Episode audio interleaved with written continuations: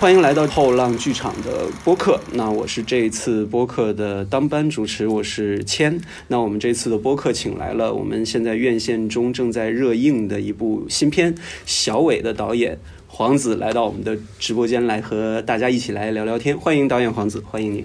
谢谢谢谢谢谢大家，我是黄子，嗯，大家好。对，因为黄子的这个《小伟》这部电影呢，是从。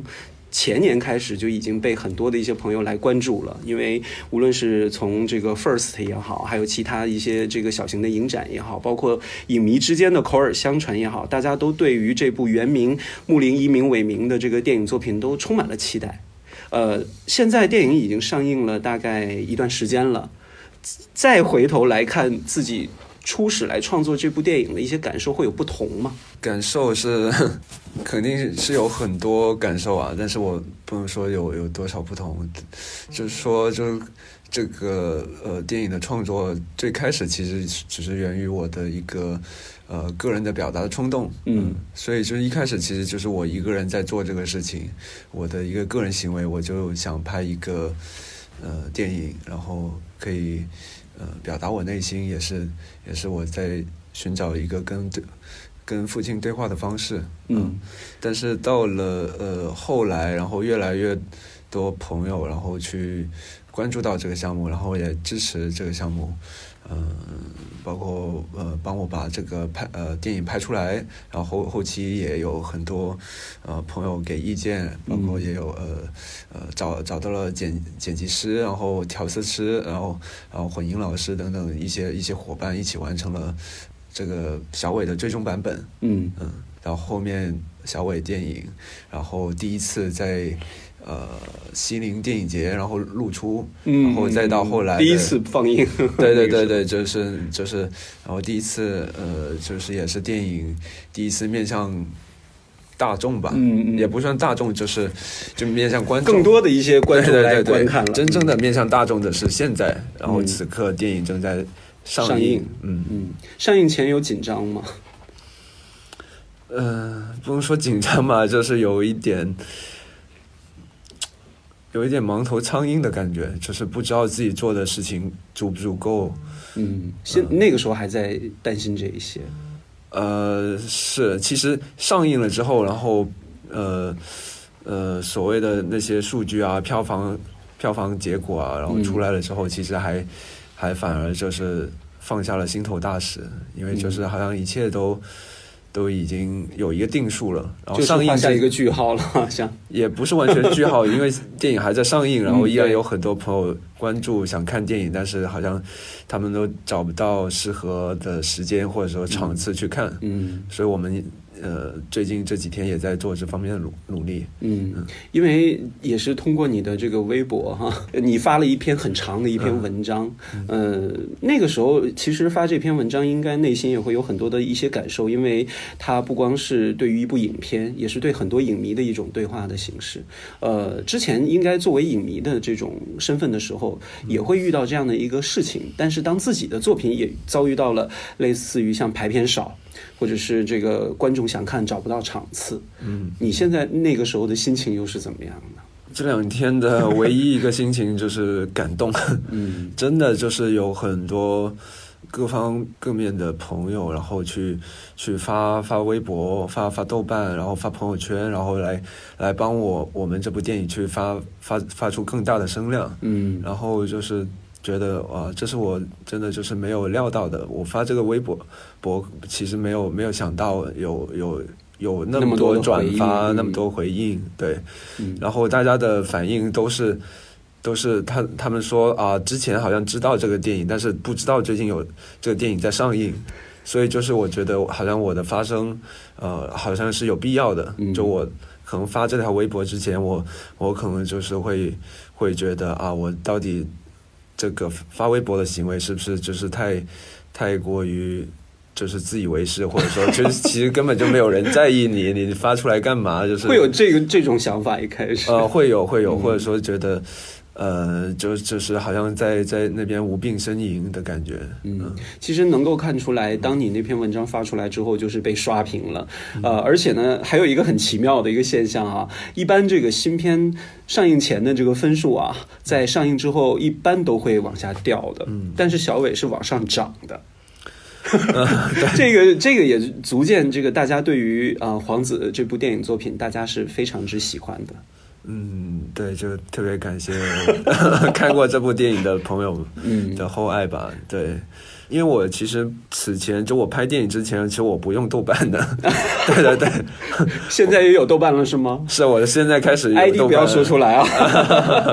关注我的只有两个人，哦，对对对，那两个人是是你认识的朋友是吗？啊，一个是对，一个是我认识的朋友，嗯，然后一个是制片人吗？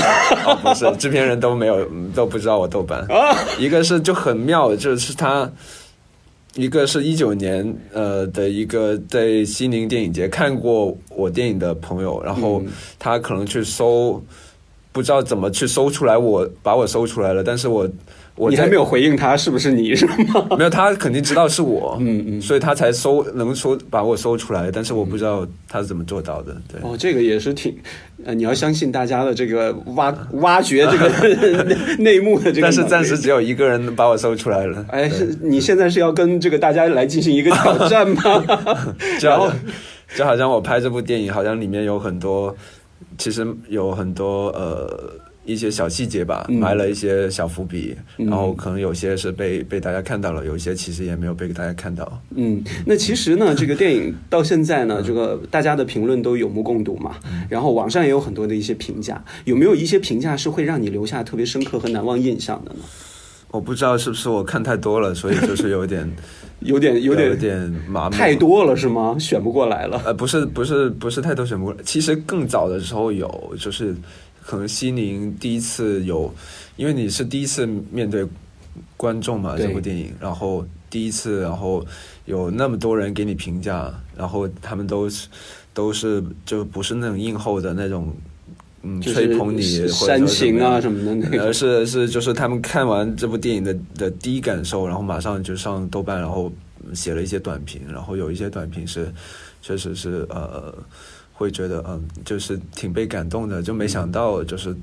大家就是那么喜欢这电影。嗯对，这个有一些我看的，我以为是我是不是我花钱给他，就是请他来写的。你是从什么时候开始有如此的观念的？就我在想，哎，是不是是不是呃，我的那个出品公司，然后去买买了水军，然后写了一些很很就赞美程度很高的那种短评。嗯。不过呢，我是觉得这个正是因为作品的这个足够的过硬，才会让大家有相同的这个共鸣。这个也算是一个很特别的点，因为作为一个纯呃粤语的一个电影，然后在更大的一个市场能够被大家看到，其实这是一件挺难的事情。因为之前呢，我也是在广东生活十年，因为我知道这个环境其实并不是一个特别乐观的一个环境，因为在早几年也会有一些。偶尔的几部纯粤语的这种影片上映，要么就是被配音掉，要么就是这个发行的区域只限广东地区。其实小伟像是一个很特别的这样的一个，呃，很具有代表性的一个作品，能够让更多其他的不懂广东话的这些朋友能够去用心的去触摸这个电影。嗯，你在之前会有这样的一个担心吗？因为语言的这个问题。我没有担心过，因为我一开始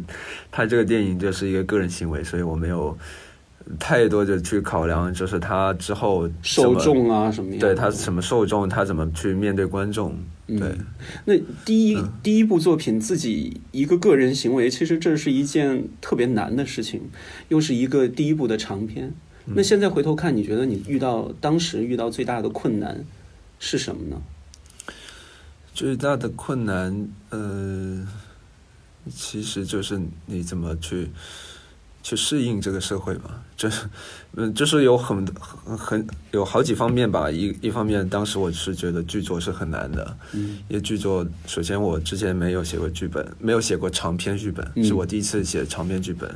然后写的还是跟我的生命经历有关的一个故事，嗯嗯，所以我需要在在一个主观跟客观的。之间找到一个平衡点，因为我我最初的几稿剧本其实都写的太过于，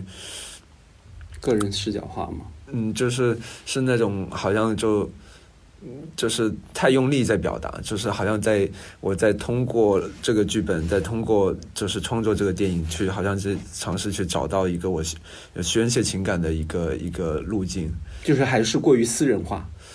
嗯，我觉得是，就是那这种个人表达其实是没有经过思考的一种个人表达，所以严格意义上其实不算是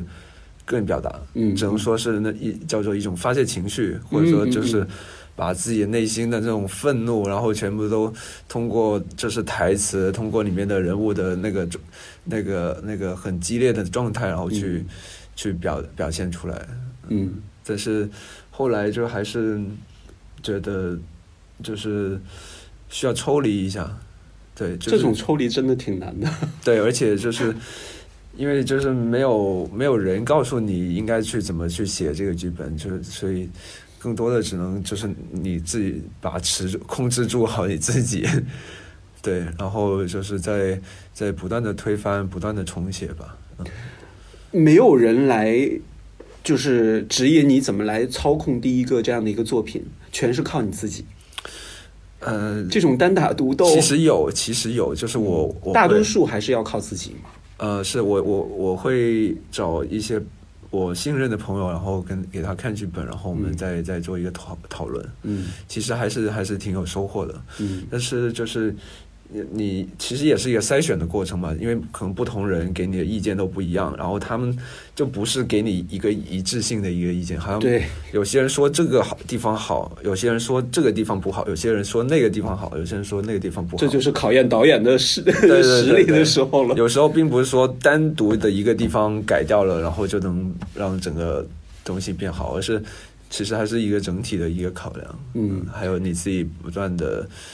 嗯，对对，打破自己，重新再来，打破自己，重新再来。对对对对对。嗯，第一次这个喊 camera camera 的时候，第一个镜头是哪一组？你猜？我觉得你想不到。那你还让我猜，太不公平了。就是你想不到的一一个呃一组戏，想不到的一组戏，我想一下啊，这是考验我的这个能，不会是超现实的那些部分吧？不是在广州拍的，也不是在岛上拍的，是在渔村那个那个村子的里面拍的吗？那个算算是那个海岛，对，就是在舟山那边拍的这些。不是，是是在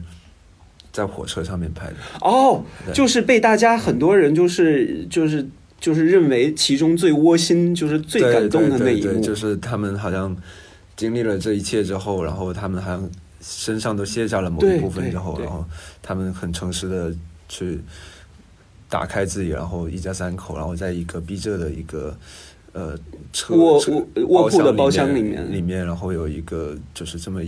一个温馨的、温柔的呃一一个对话吧。那个是第一场第一场的戏。对对对，我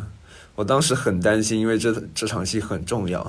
但是我们放在第一第一天开镜里第一天的时候，为什么会把这部这一部分当成开机的第一场？这场戏有最多的不确定性，不确定性是，是我们不知道能不能把它拍出来。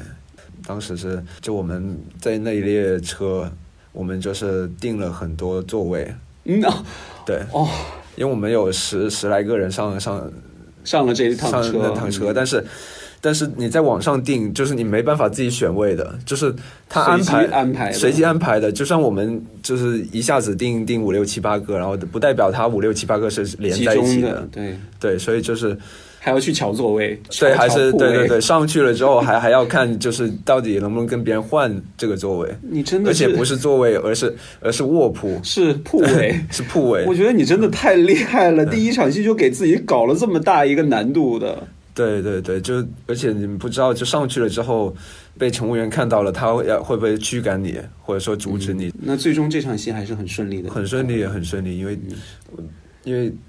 我们本来想象就是有难度的，是因为当时其实是快到春运了，哦，人流量会比较大，对，但实际上就是没什么人。就春春运之前，其实没什么人，就是那台那那列火车。嗯，然后乘务员也可能也因为没什么人吧，然后他们他其实看到我们在就是偷偷遮遮掩掩的在那边拍，但他也不去阻挠我们。嗯，其实这个就关键是你没有影响到其他的人的这种生活啊，或者这些，我觉得这个大家都会是理解的。而且我认我也不认为这是一个很不正确的，因为你们毕竟是买票上车的。对，这场戏真的是会给大家很深刻的一个印象，因为经过前面的几重视角的这种这个阐述和那种情感的撕扯，这场戏就是把前面就留下的很多的伤痕都变成。成了一种非常动人的一个抚慰，就是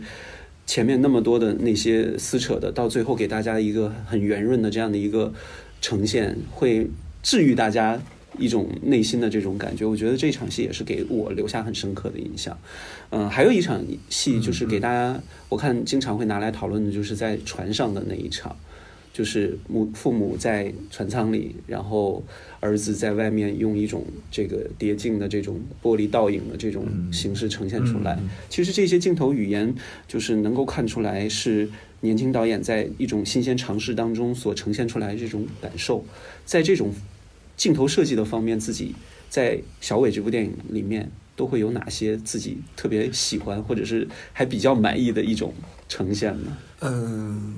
可能我自己比较喜欢的是最后一场戏，就是父亲已经不在了。对，到到最后就变成过曝的白色那个。是是是，其实，呃，我剧本里面其实没有这样写的，就包括有一些有一些细节，其实都没有在剧本里面写出来。就是当天拍摄，其实拍拍那场戏是是拍家里的最后一场戏，就是那天必须得把家家里的戏都拍完，都拍完，然后。然后第二天我们就离开，呃，我去去拍医院或者去拍学校了。嗯，当时就是会一直没想到，我一般呢，我我每一场戏，我其实开拍之前我都已经想好会怎么拍。嗯，呃，然后虽然我我不画分镜啊，但是我我确实是有想好，或者说简单的做一些笔记。你是不画分镜的？呃，我 对我这次我这次拍电影没有画画分镜，我以前。嗯，年轻的时候，年轻你不要这么说好吗？对，我在学校的时候拍短片，然后我就每每一个镜头、每个分镜都画下来，都画下来。但是我就会觉得，我好像就一直在执行那个分镜而已，就是少了那种创作的那种。自由的那种对对对，这还是，所以我就拍小伟不画分镜，并不是说我懒惰，我是故意不画的。呃，这个其实这个这个处事的这种方式或者做事这个方式，其实大家都在找自己舒服的一种状态嘛。关键是最终呈现出来的效果是怎么样，这个才是最重要的。嗯嗯。然后那场说回那场戏，就是我只是非常忐忑，我因为我没想好怎么拍。然后那场戏又很重要，因为那场戏就。虽然没有明说，但是其实是告诉大家，就是父亲已经去世了。嗯。然后，呃，母子他们在家里面收拾收拾父父呃父亲的衣物呃和其他物件，然后其实是在做一个整理。对。他们他们在整理他们的生活。对。嗯。然后我当时就想说，呃，怎么就是如果只是简单的这样去拍一拍的话也行，但是，但是我我希望。就是父亲还在的那种感觉，嗯，因为有时候我我父亲刚走的那一两年，其实我有时候我会感觉到他还在家里面，嗯，就是那种感受，就是那种，就是非常淡淡的一种感受，就是，就你不是说能看得到，或者说忽然间幻听听到有个人讲话，而是感受，对他的一种气息好像还在，呃，但是这种气息不是一直存在的，而是偶尔会出现，嗯。然后我就在想象，可能有时候他就在家的某个角落，然后看着我。嗯，那这场戏拍了几次？就这场戏有好几个镜头吧，其实拍的不是很多，就不是说反复拍、反复拍。就是我在拍的时候，我就想起了，就是呃，我对父亲的这种离去之后但依然存在的感受，所以我就想说，我我要把就是爸爸的这个在场感，然后拍出来。反而那个镜头更像是父亲的那个视角嘛？对对对，那个是是很多呃观众朋友看完之后的一种感受，也是我拍之前或者我拍的时候，我就是这样的一个设定。嗯，这也符合影片最后那一部分是属于伟明的那一部分的这个嗯那一类嘛，本身也是从父亲的视角走的。是的嗯，如果再来说这部影片啊，其实我觉得从创作者来第一部电影先选择自己真实经历的这种感觉，其实是一种安全的表现，因为没有人更比自己了解这段经历。但是对于你来说，其实这是一件其实挺难以放下的一一件事情。甚至我从我的理解啊，可能这就像是内心的一一一一个别人看不见的伤痕一样。嗯，你现在在做这个电影的时候，开始反复的把这个伤痕拿出来，来面对它，嗯这个对自己会不会有点太狠了？我还好，这其实我并不是说那种呃回避呃伤痛，然后不愿意去去想起来的那种人。嗯就是嗯，其实我比较感到伤痛的，其实是就是在写剧本的那个过程。就是最初的创作的时候，对对对，因为那时候是父亲离开不久，然后我又得把曾经发生的这些伤痛或者说所谓的苦苦难，然后写到剧本里面。虽然虽然最后我们我们这个电影的呈现其实跟并没有那么多那种苦难或者说那种很悲情的那种情绪在里面，但是可能一开始我确实在呃有有带有很多这样的情绪在里面，就是嗯甚至是有一种愤怒在里面。最开始的时候，对，但是就是在在写剧本的过程中，不断的调整自己，然后再试图抽离吧。但是这种抽离又不是说可以完全抽离，因为这毕竟是我自己身上发生的故事。对，所以我是觉得，就即便我在看小伟也好，嗯或者是之前我在呃看到很多你的采访也好，就是我觉得要一直面对自己内心的这这一道坎儿，其实是特别难的一件事情。我觉得你真的就是像过了一个关一样啊，把这个这一关给迈过去了的感觉。哇，我很难去说，我真的就过去了，就是 我对我电影拍出来了，我确实我我是一定程度上释怀了，或者说我我做出了一种表达，然后感觉到我好像这个电影有跟就是父亲就是有某种联系，就是嗯就我我相信他可能也也在呃某种层面上来说他看到了，对，嗯。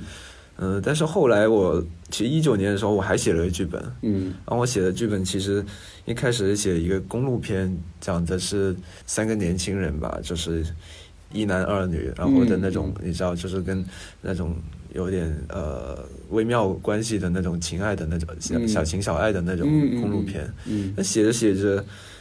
因为就是里面的那个主人公的人人物设定，他有个背景，就是他也有一个就是呃逝去的父亲，嗯然后我写着写着，好像最后的那个落点又落到了父子身上，就是这种，就是一种很很无意识的一种嗯，我一明白种。就是创作的的的的倾向。对对对，那其实因为我之前也看到有有一些这个媒体访问你的时候，你会说下一部戏可能会做一个爱情对。向的这种，对。就是你刚才所说的这一部，啊，不是这个已已经 已经过去了是吗？已？经被我就放进那个抽屉，然后锁上了。对，这这个肯定以后也要拍，但是嗯。觉得就是下一步还是想，呃，再打开自己，就就是那个就是又是特别私人、特别个人表达，然后特别往往也是真实的经历？吗？啊、其实不是真实经历，就是但是也有也有一点一些元素会是在里面的。哇，这个其实我我是觉得导演的第一部作品很重要，但是第二部作品要比第一部更加的重要。是因为之前的这个成绩啊，或者呈现，或者是最终带来的这种导演风格的这种创作，大家已经看到了，嗯所以对你的第二部就会越来越期待。嗯那现在心里的这个压力会有吗？啊，我没有压力，我很，我还挺兴奋的，因为我 我已经有有有可能两三年没有拍拍拍电影了，就这个片子确实做做的时间足够久了，然后我会我会很希望，就很很有创作冲动。嗯嗯嗯，现在正好也是被压抑那么久。对对对对对，嗯，那现在再回头做看这个做处女座电影的时候，你会觉得你有哪些需要去改变，哪些又是你的收获呢？也是可以给其他一些年轻导演一些这个，就是一些借鉴吧，嗯，创作方面的。可能我之后我想象我第二部作品可能就是。可可能暂时不能再采用，就是我之前所说的一个个人行为或者个人单打独斗的一个一种团队的这一种种模式去做。嗯就可能我确实需要跟行业里面有一个有一个碰撞，就是那种碰撞不是那种矛盾冲突的那种碰撞，而是就是就是大家一起就是为了一个项目，然后大家去一起去 是你第一步做的太累了是吗？是是是，就是就想尝试既定的模式下去做，但是同时又又能够保有我我个人的一种表达一一种表达，嗯嗯对，那收获呢？除了创作层面的那些，呃，你说现实层面的收获，对现实层面的收获就是电影被被大家看到了，然后也有很多朋友喜欢，然后被肯定了。对一定程度上被肯定吧，就有很多影展，然后也也呃给给予了嘉奖，然后然后包括现在也呃电影被搬上大荧幕，然后也是一个一个其实就是一个被肯定的过程，嗯，这个我觉得对于一个创作者是最最重要的，嗯因为你没有被肯定，其实这个这个内心的这种这个这个关其实是很难跨的，能能坚持其实也挺难的。对，其实比较难的那个阶段，其实就是电影没出来之前，然后你只只能自我肯定自己，对 对，因为没有人相信你，你可以拍出个什么，或者说没有人觉得你这个剧本是好的，那个时候会面对很多质疑嘛？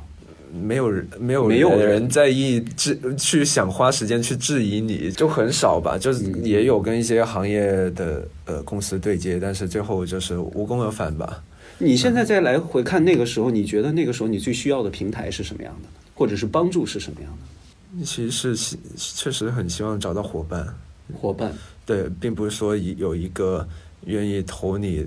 电影的一个公司、嗯一个投资人，而是真的是志同道合的伙伴。对信任你的人，就相信你可以把这部电影拍出来的人。嗯就为什么当初没有有有跟很多公司有做做对接，但是最后都没有落实到真正的合作，就是因为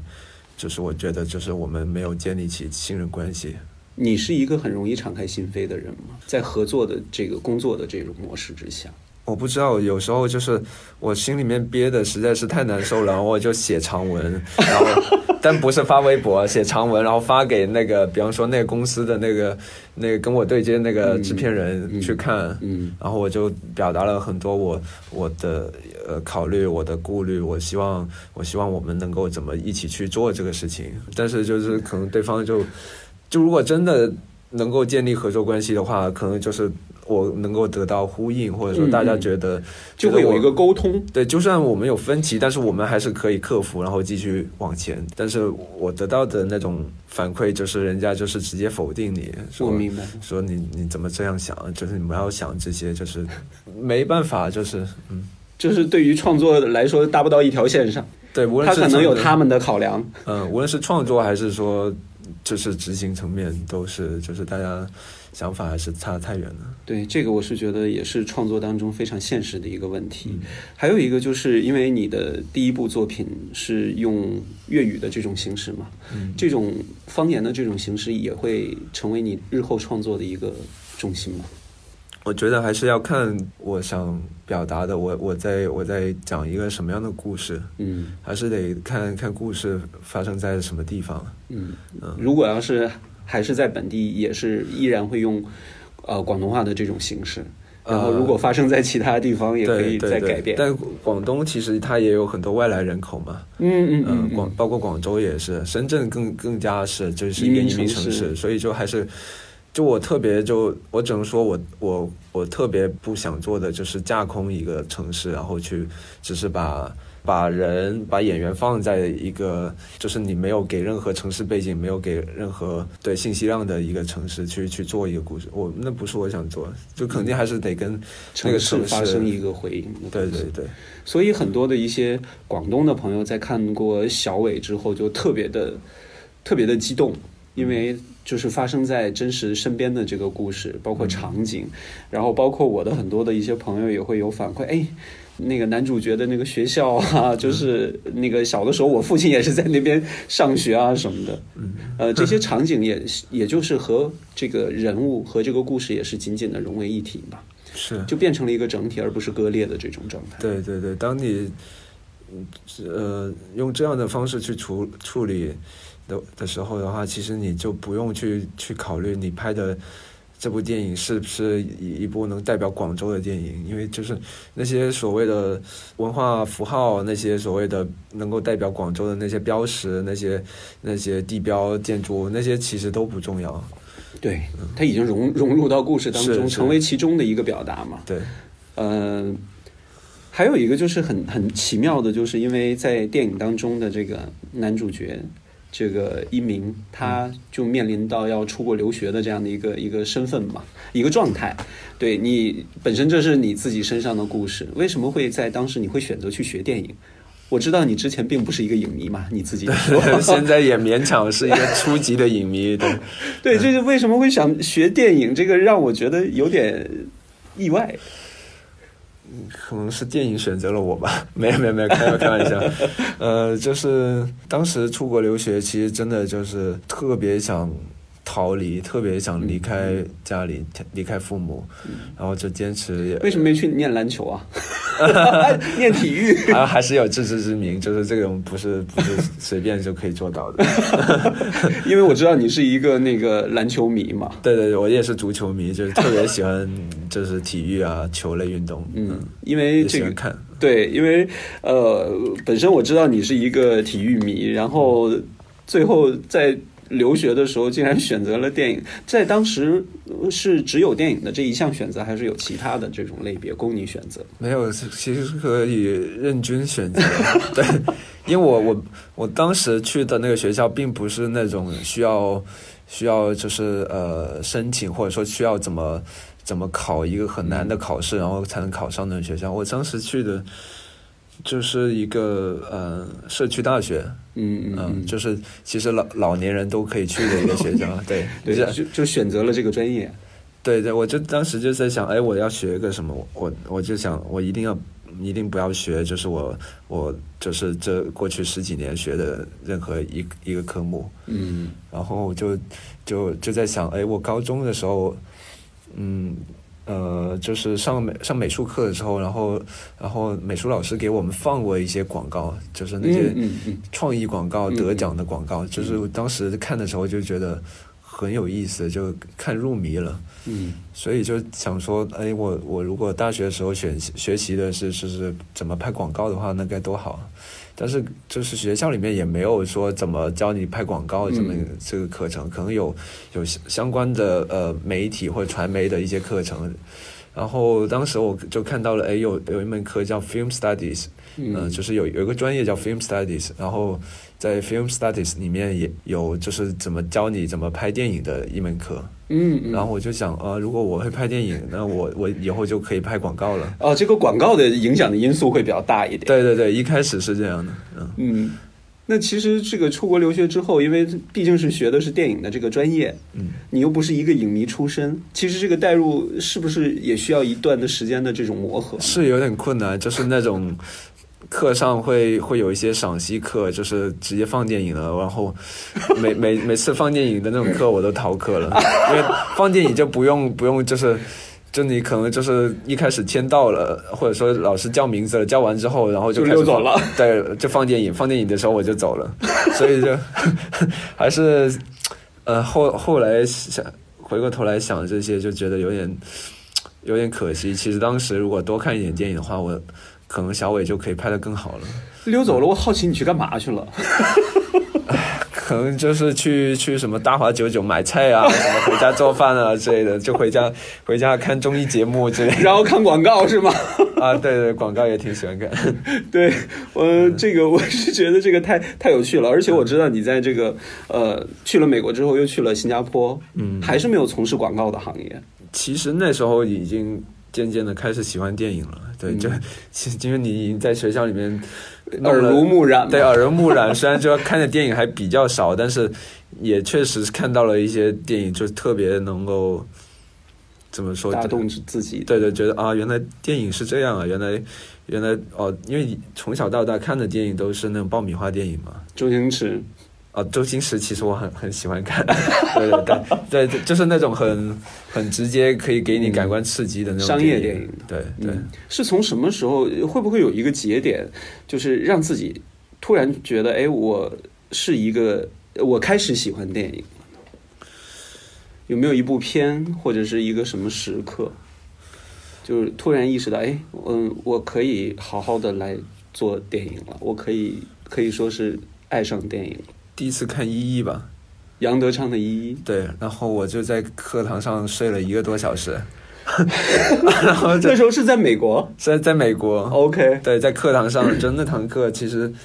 呃，专门放的是那种呃。东亚导演的那些电影，嗯嗯，然后有其中有有一次就放杨德昌的《一一》，然后我一开始就很认真看，就因为我看上去上课之前我就上网查说说《一一》是华语最佳对。最佳华语片历史史上最佳华语片，我就觉得啊一定很好看，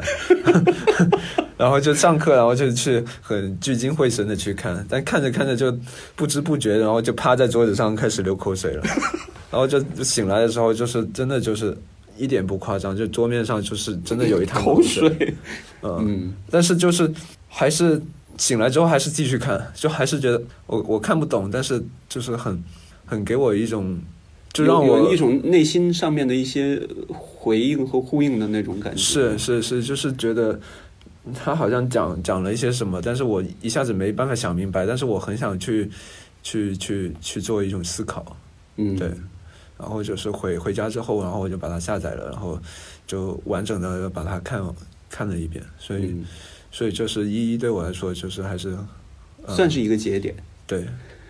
嗯，我是觉得一一在不同的年龄阶段再看都有不同的感受。是是。对我当时看一一的时候，也会有相同的这种感受，因为他生活流比较重嘛。嗯。然后，当你在不同的年龄去看的时候，你会带入到不同的角色。年轻一点的可能是年轻的那个，或者更小孩子的那个角色。可能再长大一点，可能就是呃吴念真或者是金燕玲的那个角度的这个诠释。我觉得电影奇妙就在于不同心境都会带入不同的角色。对，可能别人在看小伟的时候，他都会根据自己的年龄，会去选择一种自己容易进入的一个角色的那种角度。比方说，女性观众可能会从穆玲的那一方面进入的会比较容易。对，我觉得这个就是电影带给我最奇妙的这种感觉。每一次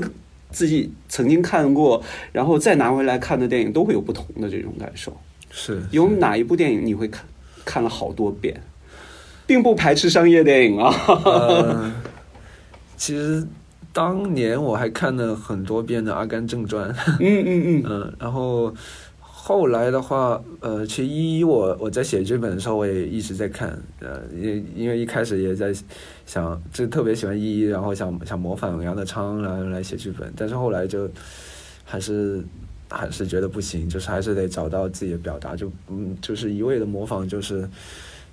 是一种束缚，对对对，就是你会迷失在这个过程里面，就你就是做的再好，你其实只能做出一个高仿。影子，甚至高仿都做不到，因为其实 就杨德昌他对于这那种社会的观察，然后他他有一些很思辨性的一些呃思考，然后其实就是不是一般人能够做到的，嗯，就是你你把那种。呃，说教感，然后放进去，就是用用台词，然后去讲一个道理，那种就是太太过于强行了。但是那种如果是杨德昌来做的话，他就可以就是就是把你说的心悦诚服，或者说就你听他们那那些很说教的对话，你你会有很多思考。嗯嗯，你会把杨德昌其他的作品都拿来看啊？我会，我会。那除了这个一一之后，到了后期，你开始。慢慢的感兴趣杨德昌，去了解他的时候，还有哪些作品是给你带来印象比较深刻的？呃，古岭街，对，古岭竹马，恐怖分子，古岭街和恐怖分子，嗯，包括包括独立时代，嗯，都有。而我最近看的一部杨德昌电影是《扶贫》，嗯嗯嗯，就是就是在。都不不算是他第一部电影，而是一个电视的栏目剧，但是长度有两个多小时，就是全就是全部合起来，它可能分了分了几个不同的这个对这一集，它可能四十分钟，然后然后然后分了三集，然后在不同的呃时间段放映，就是嗯。就是在电视里面放，嗯，这个还都算是比较早期的。就特别早期，然后就还是给了我一点信心，就原来杨德昌也有那那么稚嫩的时候啊。谁都是从新人过来的呀。对，有没有给自己设定一个目标呢？在电影这方面，嗯，就是想拍拍更好的电影吧。就我觉得不是，我没有说想想成为怎么样拍，呃，拍什么。拍一个电影，然后得得了什么戛纳金棕榈，就那是我小时候想的，就是曾经刚刚接触，就爱上电影的时候，对，就知道刚去那个电影学院，我因为我后来是是从美国，然后去到新加坡嘛，然后就去，呃，其实就是更更系统的话，系统化去去接受一个电影培训，嗯，就学习拍电影。然后之前学的其实是是怎么看电影吧，算是，嗯，嗯。好，你还是很务实的人。对，就是觉得当时是会，因为所有人好像都是奔着这个这个东西去的，都是奔着三大电影节，奔着就是获奖，呃，然后去去去才去学电影，嗯、然后后来就是离开了学校，呃，然后后来自己先开始写剧本，然后再开始，呃，包括把这个小伟拍出来之后，之后就慢慢觉得其实。就是那个奖，就是电影节的嘉奖，当然固然是重要，但是我觉得电影节并不是说一个唯一一个评判电影好坏的标准。嗯。就算你把可虽然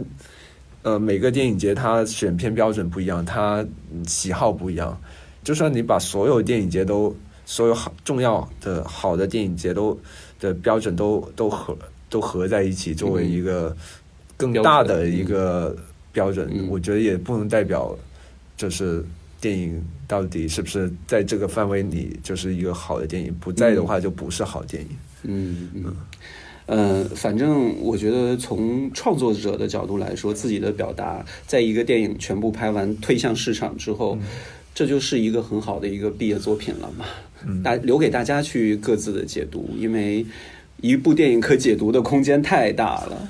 在你这部电影当中，特别是在父亲的那一段哈，伟明的那一段，加入了大量的这种意识流的这些东西。其实这也是特别考验新人导演的。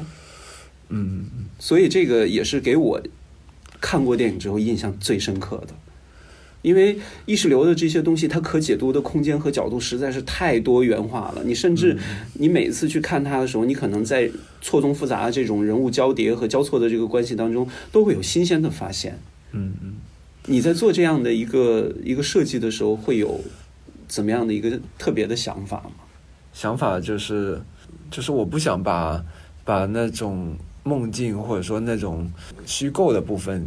拍的就就是跟以一种特别梦境化的处理方式去去呈现，就你总要梦和现实交叠。对对对，就是很多因为很多电影或者说很多呃传所谓的传统的处理方式就是。就是镜头切过去，然后就是你就知道哦，这个镜头是是一个梦境，就是因为它可能加了一些效果，或者说它这这个镜头的一种声音的处理也是那种不有比较失真的，嗯嗯嗯，或者说就是就是前面会铺垫一个就是人进入了梦乡的这么一个一个一个镜头，嗯或者说就是那在那个镜头在那组。呃，梦境镜头之后，然后会会接一个人从从从睡梦中醒来 这么一个镜头，就就我不希望的就是做那种特别特别只给告诉观众刚才发生的是梦的那种，那种就是层次分得很清晰的那种。对对对，就不想把那个界限画得太清楚。嗯嗯，你还会继续尝试这种意识流的这种表达方式在自己的电影中吗？嗯，其实还是得看看看故事、看题材，或者说看、嗯、看你最终想表达的是以一个什么样的方式。我觉得，我觉得最奇妙的就是，因为你不是影迷出身，你是先学了电影的这些技术角度，嗯、然后才才在其中融入自己，所以显得你特别的理性。就很就对，就是有一些人就骂我说，就是在在模仿阿比查邦，在在模仿模仿那个黑泽清，然后会有这样的反馈吗？对对对，就是有一些就是说，就是你就是你就是什么梦梦梦莹吧，你就是嗯那是青年导演，每个青年导演就像你这样，就是就是。就是梦莹，就是最后你们最后的那个遮羞布，就是代表了你们不自信，你们没有才华，才才会做这种这样的一个梦呃那种梦遗的那种表达，对对，那种虚虚实的那种那种结合，嗯。然后我我然后会说会说出我在模仿谁模仿谁，我心想，我我在我在拍小伟之前，我这黑泽清我都没看过，对 阿比查邦我只看过一部，我这我我我还挺厉害，就我就是看完一部我就可以模仿他们。嗯，你会去看差评？我我其实我反而是好评的话，我就不会认真看，但是差评的话，我会比较认真看。会影响呃心情呢？其实还好，其实对我来说，就是我我我觉得还挺有意思的看差评，对，因为差评我也会过滤，有一些差评它是呃那种带着情绪的，然后就是很嗯嗯，很很片面的那对，很愤怒，然后就是要、要骂你。然后有一些差评其实是呃比较理性的，然后他其实是讲到一些点上，其实是对我来说是有有收获的。嗯就是他他其实确实讲到了一些就是影片里面有一些呃嗯不足的地方，或者说表达不清楚的地方。在我来看，就是一部作品出来之后，就是总会有好和坏的这种这个观众的取向嘛。嗯呃，我觉得评价怎么样，我觉得对创作者来说并不重要。呃，你有自己的坚持，我觉得这才是最重要的。是是，可能我可能比很多呃很多其他的创作者都要幸运的是，就是我的豆瓣评分很高，对，就是他们他们很多很多青年导演他们拍的作品可能在豆瓣上面分数没有那么高，然后他们可能会会被更多人然后说他们否定他们的作品，嗯。然后我我我作品当然也有人否定，但是可能是更更少数的一类人在否定，嗯。嗯，所以所以那个分数才会比较高嘛。然后但是呃，我我还是觉得就是就是那个豆瓣评，就刚像我刚才所说的，就是电影节的。那个选择并不是评判一部电影的好坏的唯一标准，包括嗯那个所谓的呃豆瓣评分、什么猫眼评分、什么 IMBD 那些也嗯不是一个唯一的标准。嗯就还是作为一个创作者，还是其实还是得有一个信念吧。信念才是对于自己作品的一个评对，但是这种信念其实就是并不是一种盲目的自信，觉得就是老子拍的就是最牛的，你们你们说什么我都没办法否定我，是就是就是你其实也是你不可能就是你一下子就变得很厉害，或者说你一下子拍出来的就是无懈可击的电影，就是。你一只要一直拍下去，然后你相信你相信的，然后你你把那些你觉得拍的不好的，就你还是得还是得总结。其实，嗯就算你不不管那些评价，但是你自自己还是得做一个总结，就每拍完一部电影。嗯，你自己会以什么样的一个方式来总结？会写写文字吗？我会，我会，将来会看到导黄黄子导演的创作杂技这种 作品吗？呃，字比较丑，应该看不出来。也不会那么啦。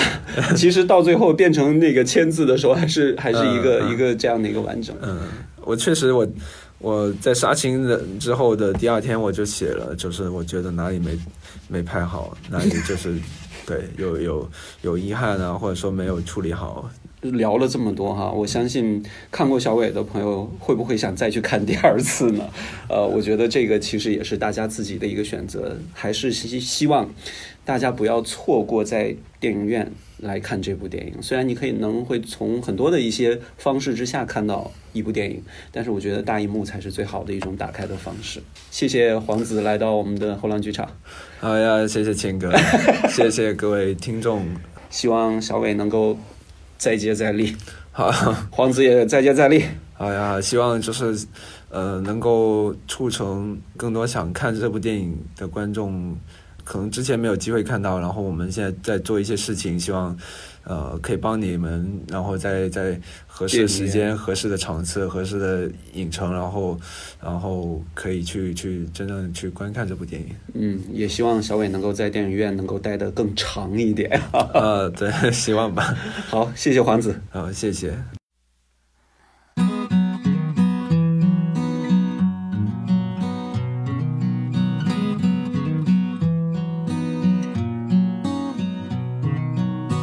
总有些惊奇的际遇，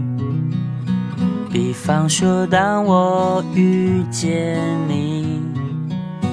你那双温柔剔透的眼睛出现在我梦里，我的爱就像一片云。在你的天空无处停，多渴望化成阵阵的小雨，滋润你心中的土地。不管未来会怎么样，至少我们现在很开心。不管结局会怎么样，至少想念的人是你。我不会把它当作游戏，因为我真心对。